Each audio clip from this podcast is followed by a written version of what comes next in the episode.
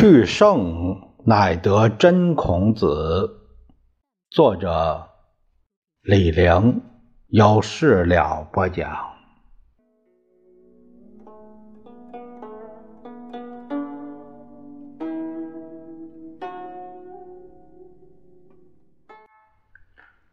我们这一节来看一下《论语》的文学特点。《论语》这书是语录。选的好也编得好，好在哪儿呢？主要是坦荡直率，不虚伪。书中的人物，夫子也好，使者也好，孔子死后的七大弟子也好，喜笑怒骂，毫不掩饰，寥寥数语，写意传神，让你觉得生活中的事儿本来就该这个样子。后人重盛。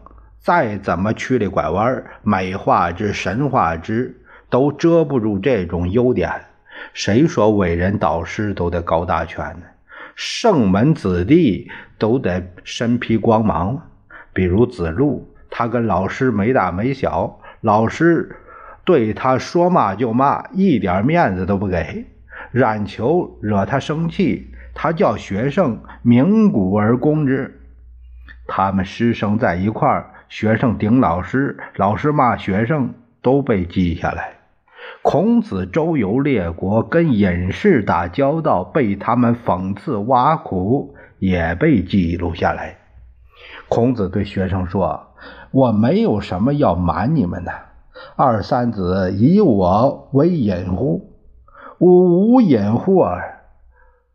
吾无形而不与二三子者，是丘也。”孔门十三贤早期主要是六个人：闵子骞、冉耕、颜回、冉雍、仲由、冉求。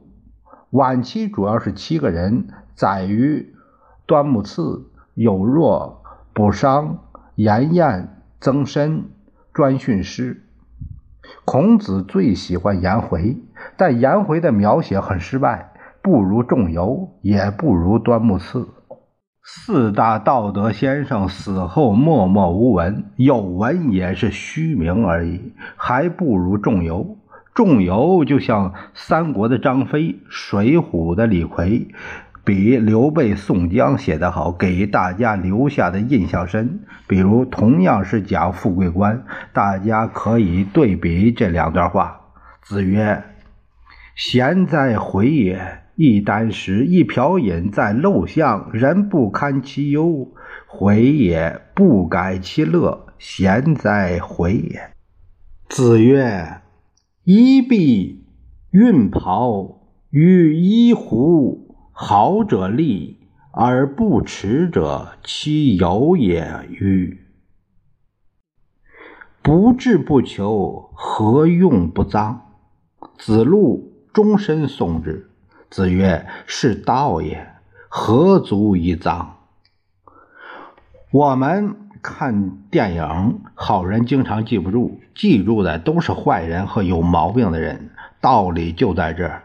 老师最喜欢好孩子，但很多小孩不想当好孩子。